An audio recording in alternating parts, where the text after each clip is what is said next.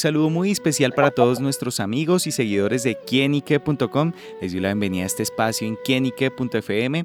Hoy nos encontramos con una invitada muy pero muy especial y se trata de Nati Romero. Ella es coach holística, experta en ángeles, además es abogada, especialista en resolución de conflictos y también está estudiando y terminando psicología. Ella nos acompaña aquí en este espacio para hablar sobre eh, tener, conocer mucho más sobre el mundo de los ángeles, si nos acompañan, en qué momentos también nos ayudan a vivir la vida y también para conocer mucho más sobre esa limpieza y tenemos que tener nosotros para vivir en armonía. Y por eso Nati nos acompaña acá y a quien le damos la bienvenida. Nati, gracias por estar en quienique.com. Muchísimas gracias a ustedes por la invitación. Yo feliz sobre todo de poder transmitir toda esta información que a todo el mundo David nos va a ayudar, nos va a servir y que esto, este tema de limpieza, de energía, realmente es algo que tenemos que trabajar diariamente sin importar la época del año. Claro, y bueno, justamente por eso, eh, Nati, ¿cómo empezar? Primero a detectar como esas energías malas de pronto que están en nuestro hogar y generar esa limpieza para tener esa buena vibra. Bueno, es importante entender, David, que todos los lugares tienen su propia energía. Así como los seres humanos tenemos nuestra energía y nuestro campo áurico, cuando tú llegas a una casa, tú también sientes la energía. Entonces tú dices, hoy el ambiente está pesado, o me sentí súper drenado en la oficina, o súper drenado en esta casa. ¿Por qué? Porque los bienes muebles y las casas obviamente tienen recordación y memoria energética.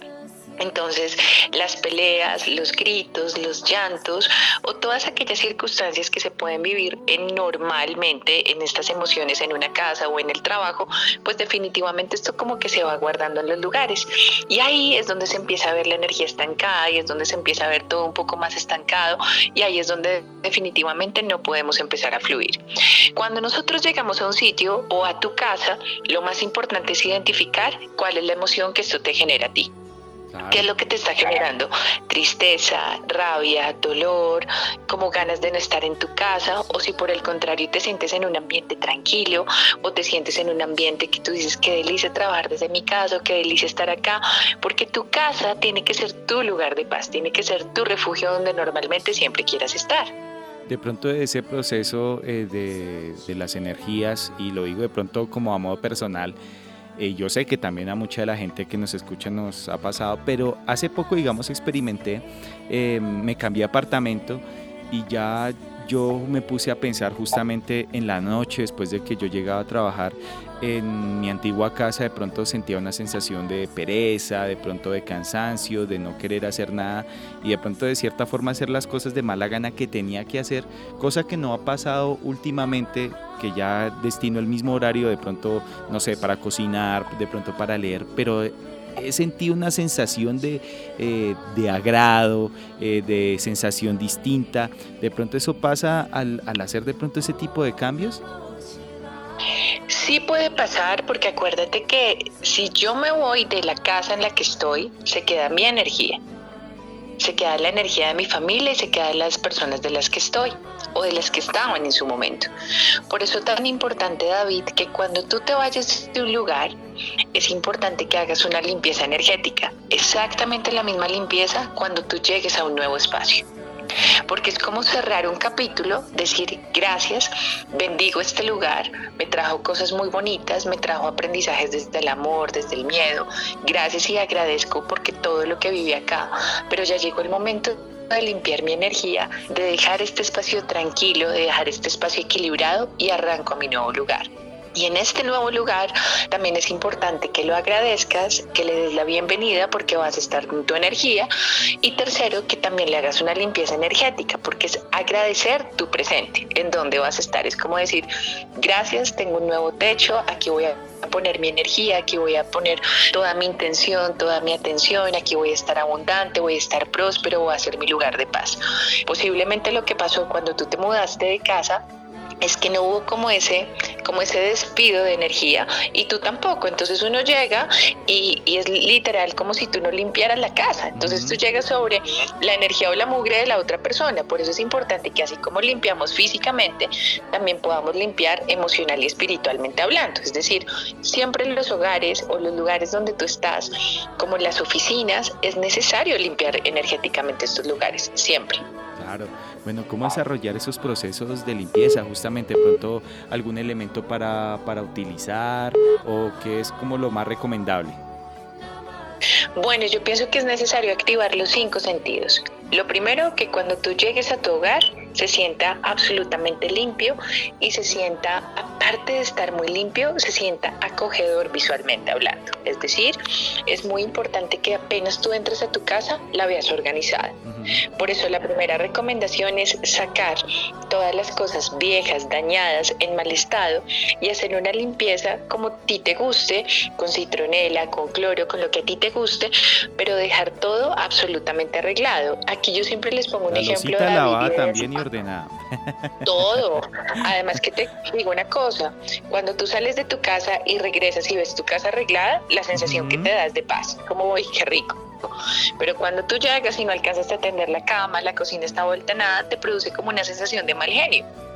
¿Cierto? Porque así como tienes tu cabeza, tienes tu casa. Por eso es importante tener los pensamientos ordenados y organizados así como tu casa. Primero esto. Segundo, Recuerda que por el Feng Shui hay tres lugares que siempre tienen que estar impecables en el hogar, porque es por donde nos entra el dinero. La cocina, tu alcoba principal y los baños. Son sitios donde tiene que estar impecable, que si pasa un inspector, mejor dicho, no tenga nada sucio ni nada roto, porque por ahí esos tres lugares es por donde nos entra el dinero. Segundo, después de mirar toda tu casa impecable, es necesario que también movamos los bienes muebles, es decir, movamos el sofá, movamos los libros de la biblioteca, limpiemos, porque entre más muevas también mueves la energía. Tercero, es importante que en tu casa no falten algunos elementos. Uno, el fuego. El fuego siempre te va a conectar con tu intención, con tu espiritualidad y con tu fe, independientemente en lo que tú creas. Segundo, las plantas. Las plantas siempre limpian la energía. Hay ahorita unas plantas lindas, hay unas marcas de emprendimiento divinas donde trabajan con plantas y es muy bonito. Y eso siempre nos va a limpiar la energía. Y las flores siempre te elevan la energía, es decir, las rosas, las flores que a ti te gustan, las tromelias, esto hace que te pongas más feliz en tu casa. Entonces son tres aspectos que no pueden faltar.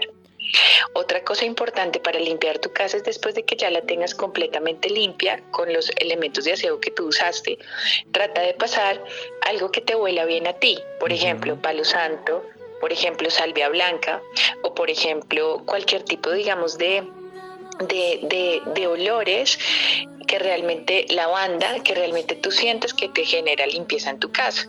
Y cuando pases la ramita o cuando pases el incienso o cuando pases el palo santo, la salvia, tú pones intención de gratitud y de limpieza en tu casa. Es muy importante limpiar las esquinas de los hogares porque ahí es donde se represa la energía y vas a ver cómo te empiezas a sentir. Y finalmente, algo que no nos puede faltar es un buen olor en tu casa, por eso es tan importante los humificadores. El olor que tú quieras. Normalmente si uno necesita limpiar, los olores cítricos te van a ayudar. Mandarina, naranja, limones, te ayudan a limpiar.